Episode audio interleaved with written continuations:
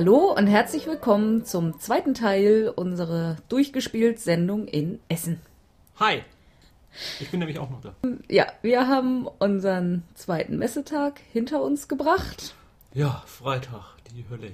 Ja, also wir hatten, ja, es war ein sehr voller Freitag. Also wir haben schon in den letzten Jahren Freitage gehabt, die nicht so voll waren. Aber es wurde auch sehr früh wieder leer. Ja, das war irgendwie komisch. Es war gleich, gleich ab morgens sehr voll und wurde dann schon am frühen Nachmittag wieder recht leer. Ja. So viel dazu. Ähm, heute sind wir dann gleich als erstes zum Heidelberger Spieleverlag gerannt. Also eigentlich hatten wir immer den Eindruck, da können wir tagelang spielen, wobei wir jetzt dieses Jahr dann doch schon gemerkt haben, dass wir inzwischen das Gros einfach kennen. Dann haben wir natürlich gestern auch noch Battlestar gespielt. Und ja, gut, ein paar wären noch da gewesen, aber nur eins haben wir geschafft. Das haben wir gleich heute Morgen gespielt. Und zwar A Touch of Evil von Crazy Frog. Ist, da haben wir theo theoretisch haben wir zum Vorgänger dieses Spiels, zu Last Night on Earth, auch schon eine Sondersendung aufgenommen, die aber zu diesem Zeitpunkt noch gar nicht online gestellt ist. Also Stimmen aus der Vergangenheit. Genau. Naja, gut, aber vielleicht kommt die dann auch noch, ist ja auch egal. Mhm, Eigentlich ist das Spiel für sich eigentlich. Ja. Ähm, es ist auch wieder ein kooperatives, nee, äh, ja doch. Es kann kooperativ, kann aber auch kom gegeneinander. Ja, und ich glaube, der Standard ist auch, dass man es gegeneinander spielt. Und jeder hat einen Charakter, also es sind insgesamt, glaube ich, acht Charaktere drin, Ja. von denen man Und äh, man kann es auch zu zweit spielen, glaube Ja, ich, ne? ab Zwei, zwei, zwei bis sechs oder so irgendwas. Ja. Sagen wir mal. Zwei, sagen wir mal zwei bis sechs. Und dann wird immer noch ein Willen gewählt, ein Oberschurke. Da gab's Werwolf, Vampir.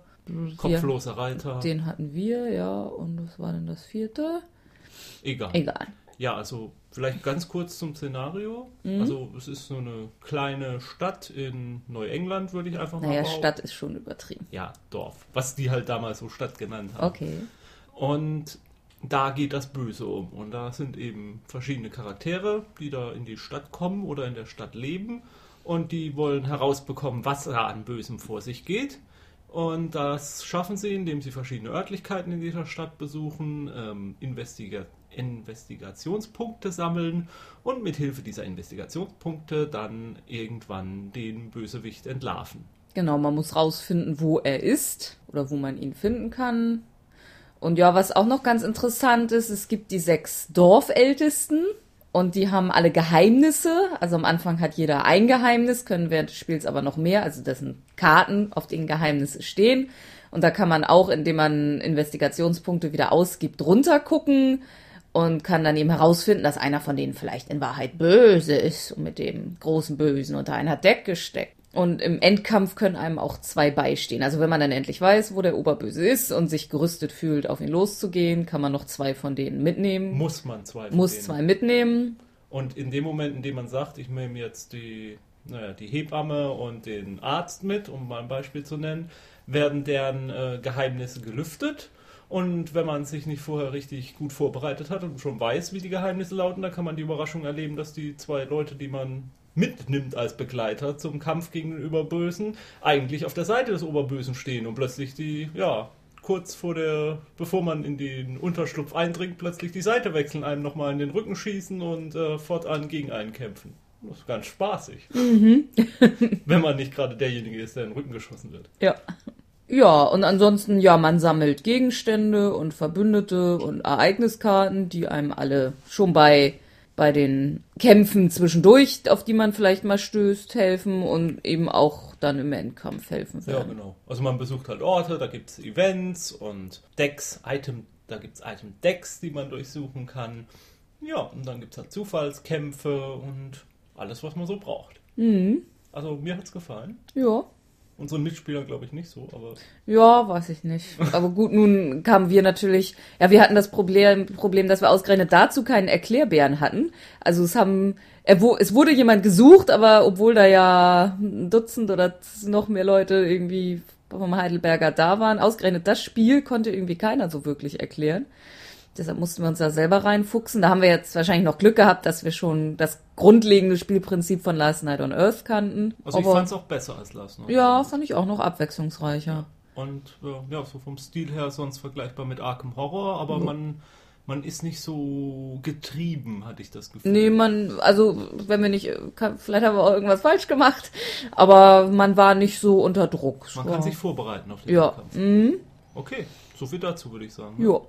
Also ähm, mag sein, dass wir es uns auch noch kaufen. Ist alles eine Frage des Geldes. Ja, danach haben wir dann gespielt äh, Head Heads of the State von Original Setman Games. Nein, Nicht? nein. Die vertreiben es nur. Original ist es von einem Australier. Der Australier hat es dann ähm, sozusagen an Eggert Spiele verkauft. Eggert Spiele hat es auf Deutsch übersetzt. Und Zetman Games hat es dann bei Eggert gesehen und hat es aus dem Deutschen wieder ins Englische übersetzt für die USA. Hat er irgendwann mal zwischendurch Ach so. erklärt. Ja, jetzt erinnere ich mich wieder. Okay, aber wir haben es auf Stand von Zetman Games die englische Ausgabe gespielt. Und es gibt aber auch eine deutsche Ausgabe davon bei Eggert Spiele und die heißt auch Heads of the State. Ja, eigentlich der einzige Unterschied ist die Anleitung. Also selbst Und die, die, Bezeichnung von Adligen. die Nee, Also, die sind auch noch Englisch. Okay. Also es ist sonst auf dem Spielbrett nicht viel in Englisch und das ist bei Eggert Spieler auch noch Englisch, aber das spielt auch keine Rolle. Also Ja. Aber Heads of the State war auch gut. ja, äh, wie beschreibt man das jetzt? Also es ist das Europa der Renaissance und man kauft sich Adlige. Sowas in der Art hatten wir gestern schon mal. Wir, wir, sind adlig, adlige Käufer. Mhm. Nee, wir, kau Wir kaufen Käu- Adlige. Die Käufer von Adligen. Wenn, wenn jemand unter den Zuhörern Adlige zu verkaufen hat, her damit. ja. Wir nehmen sie im Dutzend billiger. Mhm. Jedenfalls kauft man diese Adlige und kann sie dann in den verschiedenen Ländern Europas einsetzen und ja, kann dadurch dann Punkte gewinnen und rückt dann auf einer Punkteskala nach Ja, also es gibt diverse Arten, Punkte zu gewinnen. Da hat uns vieles an Turn und Taxis erinnert. Ja, Ähm, also äh, es sind halt die vier Länder, Deutschland, Frankreich, Spanien, England. genau. Und das ist dann jeweils noch in Provinzen unterteilt. Und wenn man von einem dieser vier Länder alle Provinzen hat, kriegt man Sonderpunkte, also zumindest der erste und der zweite. Der erste auch noch mehr Punkte als der zweite. Äh, Wenn man jede, also jeder, man kann acht verschiedene Arten von Adlige Adligen, ja. bauen, einsetzen, die dann unterschiedliche Skills kosten. Wenn man die alle hat, kriegt man Sonderpunkte, der erste, zweite und der dritte. Dann gibt es noch Sonderpunkte. Nee, das waren, glaube ich, die, die Dann man so einmal ja. kriegt. Und dann gibt es insgesamt drei Wertungen im ganzen Spiel, wo es dann auch wieder geht, wer hat jetzt gerade zum Zeit der Wertung die, also die, die, die meisten, oder ist im Besitz der meisten Provinzen Und der meist und der höchsten Adligen innerhalb ja, in einer einem, Provinz in, innerhalb ja, eines Landes. eines Landes, ja. Und das gibt dann eben jeweils in den Wertungsrunden auch nochmal Sonderpunkte. Und ja, irgendwann sind mal alle Felder auf dem Spielbrett belegt Was- mit Adligen. Was im Vier-Spieler-Spiel auch recht schnell passiert. Ja. Und da man aber trotzdem noch weiter seine Adligen setzen will, muss müssen man die alten anfangen. Adligen halt weg. Ja. Und wie man das Guter halt so alter macht. Königsmord. Genau, man Oder- kauft sich Mhm. nämlich einen Assassinen oder die Inquisition in Spanien oder den Die Henker- Guillotine in Frankreich. Oder, ja, oder den Henkersmann in England. Nee, in, in England war es der Axtmann. Also der, der X-Men. Ja, ist ja egal. ich. Okay. Ich Und glaube, der Galgen war in Deutschland. gute alte Galgen. Jo. Funktioniert immer noch. The good old Galgen. Ja, und äh, dann beseitigt man halt diesen äh, Adligen, der im Weg steht und legt dann seinen eigenen Adligen. Ja. Und es gibt eben ein Kartendeck. Jetzt überlege ich gerade, war das auch bei Turn und Taxis? Auf jeden Fall kennt man es aus diversen Spielen. Man hat einen äh, verdeckten Stapel mit Skillkarten. Es gibt, glaube ich, acht verschiedene und den Joker im Ja. Prinzip. Ähm, sechs sind immer offen und dann darf man sich drei nehmen, entweder von den offenen oder von den verdeckten. Dann gibt's eben noch einen extra Stapel mit diesen, hm, wie hießen die Karten, wo die Assassinen drin sind? Treason Deck. Tre Treason Deck, genau. Und das ist es im Prinzip schon erklärt. Also es ist ein bisschen schwierig am Anfang reinzukommen, weil dann liegen da diese ganzen kleinen Adligen und man hat ein bisschen Probleme, so auf den ersten Blick zu sehen, wer eigentlich wo jetzt um wie viele Punkte die Oberherrschaft hat. Also das würde ich auch sagen, ist ja Kritikpunkt an Ja, dem Spiel. Also das erstens sind die Adligen, die Bilder an sich zum Teil nicht so richtig gut zu unterscheiden. Mhm. Dann erkennt man oft nicht auf den ersten Blick, wem der Adlige jetzt gehört, weil da Mhm. drei, vier Farben auf dem Bild drauf sind und man muss mal erst einen Blick entwickeln, auf welchen welche Hintergrundfarbe man nun achten muss, um zu wissen, wessen Adliger das ist. Ja, und dann muss man halt lernen, die zu zählen auch, was welcher Adliger wert ist und dann einen Überblick zu haben. Das finde ich ein bisschen unschön gelöst. Ja. ja, vor allem, weil sie sich einerseits sehr viel Mühe gegeben haben, diese ganzen verschiedenen Punkte, die man sammeln kann, wie ich ja schon sagte, die sind alle auf, auf sehr schönen Holzsteinchen mit Zahlen drauf. Also Die, die fand ich richtig nett. Weil sowas gibt's nämlich bei Turn und Taxis nicht. Bei Turn und Taxis gibt's da nur schnöde Pappplättchen. Und dagegen stinken dann diese Adligen irgendwie ab. Da denkt man sich ja, das, das hätte, auch noch besser gehen müssen. Also vor allem ist das Spiel auch nicht so furchtbar teuer. Da hätte man jetzt vielleicht gesagt, dann lieber noch ein bisschen teurer. Und das noch dafür Hm. Aber die Ho übersichtlicher. stimmt, also die Holzbausteinchen, auf denen da die Punkte, die sehen richtig gut aus. Und trotz dieser Kritik, wir fanden es so gut, dass wir es heute auch nochmal gekauft haben. Mhm. Also dennoch eine Kaufempfehlung von uns. Jo. Wie gesagt, man muss sich nur darauf einstellen, dass man ein bisschen braucht, um das so, so zu durchblicken. Ja. Ja, das war unser zweites Spiel. Und dann waren auch beide Spiele, die wir theoretisch, ja, die wir eigentlich auf unserer Liste hatten, also die wir, waren Planspiele sozusagen. Und Wie es mit den Planspielen halt immer so ist. Ja. Manchmal gehen sie nicht auf. Und danach haben wir dann ein Spiel gespielt, das wir gar nicht geplant hatten. Auch bei Eggert Spiele. Und zwar Neuland. Und das fanden wir jetzt. Also es Schlechtestes Spiel der Messe, was wir bisher gespielt ja, haben. Ja. Und zwar ist es zu komplex und dann auch, ja, ich würde sagen, das hat einfach noch Designschwächen. Also Ja, weil lass es, uns erst nochmal Ja, erklären, mm. worum es geht. Also man hat ein Spielbrett, auf dem sechseckige Felder sind, die repräsentieren Wiesen, Gebirge und Wald. und man muss sich äh, Produktionsketten aufbauen. Und das kann man sich, glaube ich, am besten vorstellen mit dem Siedler-Computerspielen, in dem man ja auch erstmal einen Holzfäller braucht, der dann das Holz zur Man braucht Nahrung, Ja. um damit den Holzfäller zu ernähren und das Holz braucht man wiederum, um eine andere Gebäude zu bauen. bauen oder eben einen Steinbruch, um Stein um auch wieder Gebäude zu bauen und dann baut man mit dem Holz und dem Stein Gebäude, die dann Papier oder Wolle oder Erz Ja. oder sowas produzieren. Und, und was halt das Spiel, finde ich, anstrengend macht oder kompliziert macht, ist mal, alles ist eine bestimmte Aktion und Aktionen werden auf so einem Rad abgegangen, um das, das um das Spielbrett geht. Und das ist übrigens ähnlich wie jenseits von Theben. Genau. Und ja, man muss dann halt immer mitzählen, diese Aktion kostet jetzt das und diese Aktion das und jetzt produziere ich das noch und das und dann muss man noch Felder besetzt halten, damit die nachher kein anderer benimmt, weil Gebäude, die einmal gebaut sind, kann eigentlich, können eigentlich von jedem benutzt werden, es sei denn, man hat sie mit seinen Spielfiguren besetzt. Und ja, ähm, das Ganze ist einfach, also ich empfand es als einfach als anstrengend zu spielen. Das Spielprinzip an sich finde ich, also ich fand die Idee dahinter gut, nur die Umsetzung ist noch suboptimal. Und Ja, also erstmal hat jeder so ein Kärtchen, wo diese ganzen Produktionsketten drauf sind. Also man muss zu bestimmten Gebäuden durchdringen in diesen Produktionsketten, weil die Siegpunkte bringen. ja, Man, muss hat- eben eine bestimmte Punkt, äh, Anzahl Siegpunkte kriegen und die kriegt man, indem man Gebäude baut, die ziemlich am Ende einer solchen Produktionskette stehen. Und erstmal war das auf dieser Karte sehr unübersichtlich. Also es war schwierig zu begreifen, was man wie in welcher Reihenfolge bauen muss und wie viel einem das dann bringt. Denkt man eigentlich, kann das nicht so schwer sein, das vernünftig darzustellen, aber da war es irgendwie komisch. Und dann eben auch noch tatsächlich immer, ist das jetzt eine Aktion? Also so, Ja. die, die man dann auf der Zeitleiste Weil als Beispiel, zum Beispiel das Bauen eines Gebäudes ist keine Aktion, aber ähm, das Produzieren des Holzes ist dann irgendwie doch wieder eine Aktion und das ist alles. Also das Spiel, Und das ist deshalb wichtig, also man hat rings um das Spielbrett eben die, die Zählleiste, Zeitschritte und man kann theoretisch einmal rumgehen. Dann dauert es aber natürlich auch lange, bis man wieder dran ist, weil eben immer der, der am weitesten hinten, gerade da gibt's dann so einen extra Marker, der zeigt, wo vorne und hinten ist. Ähm, also man kann ganz häufig drankommen, wenn man immer nur ein paar Sachen macht. Aber manchmal muss man natürlich auch einfach äh, sehr viel machen und dann dauert es eben lange, bis man wieder dran ist. Und da dann eben, das war jetzt ein Zeitschritt und das war jetzt zwei Zeitschritte und das, Das ist uns nach mehreren Runden selbst immer noch schwierig gefallen. War das jetzt einer oder war das jetzt keiner? Es war auch dem, der es uns erklärt hat, ist es auch schwer ja, gefallen. und das meine ich mit Designschwäche. Also, also ich, das, ja, also was ich nochmal sagen würde, das Spiel ist einfach nicht intuitiv. Ja.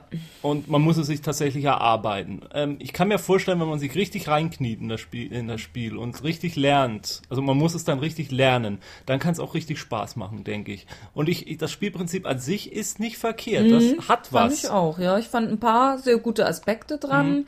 Also ich, ich fürchte einfach, ich bin da zu ungeduldig für mich da so richtig tief reinzuknien in das Spielprinzip und deswegen ist es nichts für mich. Aber Oh. ich könnte mir vorstellen, wenn jemand was wirklich Bock hat, sich in so ein Spiel reinzufuchsen, dann wäre das gar nicht schlecht. Das war unser drittes Spiel. Ja. Und dann haben wir heute noch mal Rollen gespielt. Und zwar sind wir dann bei Prometheus vorbeimarschiert und haben Savage World Ich gespielt. Ich möchte noch betonen, bloß weil wir am Prometheus-Stand waren, beziehen wir keine Stellungnahme in diesem unschönen Rechtsstreit, zu dem wir uns auch weiter gar nicht äußern wollen. Da gab es einfach Rollenspielrunden und wir haben die gemacht. Punkt.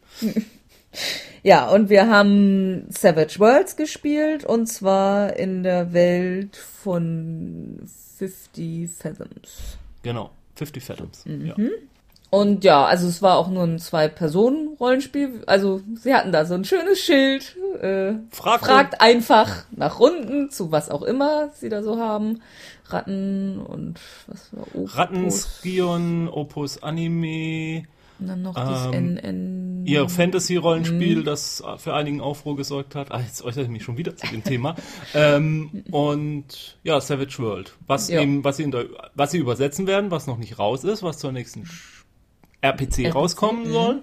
Und ja, wir, ich, also ich war einfach interessiert mal an Savage World. Ich hatte schon so viel von gehört. Ich habe gehört, dass das System ganz toll sein soll. Savage World ist eigentlich ein generisches System, was man für viele nutzen kann, Szenarien. Dann gibt's halt auch ein paar Szenarien, die vorgegeben sind, offiziell. Und dann gibt's halt zahlreiche selbstgebaute. Und ja, Ja. Und wir sind dann einfach mal hingegangen und haben gefragt, wir wollen Savage World. Und dann haben wir das gemacht. Und zwar mit einem der beiden Macher auch von Ratten. Jetzt Genau. Weiß Jetzt weiß ich auch nicht mehr, wie er er heißt. dieser Daniel? Möglich. Wir recherchieren das noch.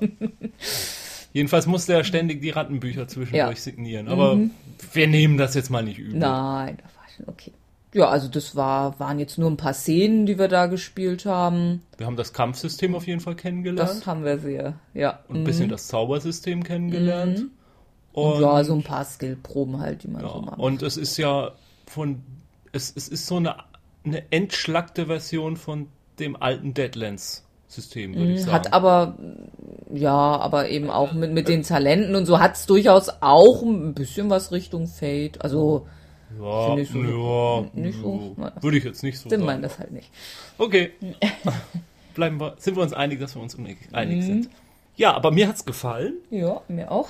Also es hat die netten Sachen, die Deadlands auch hatte immer noch. Also zum Beispiel das Würfel, wie nennt man das? Das Würfel explodieren. Also wenn man den höchsten Wert gewürfelt hat, bei einem Mhm. Schadenswurf oder bei einem Fertigkeitswurf, dann kann, darf man nochmal würfeln. Und wenn man dann nochmal den höchsten, dann nochmal. Und dann kann sie das halt so Da addieren. hatte ich heute auch wieder viel Spaß mit, so wie damals auf der RPC mit Deadlands. ja, du bist der Meister des äh. Hochwürfelns. Das haben wir schon gemerkt. Jo. Und Initiative wird mit einem Kartendeck gemacht. Man zieht Karten und wer die höchste Karte hat, also im Pokersystem die höchste Karte hat, der ist als erstes im Zug dran.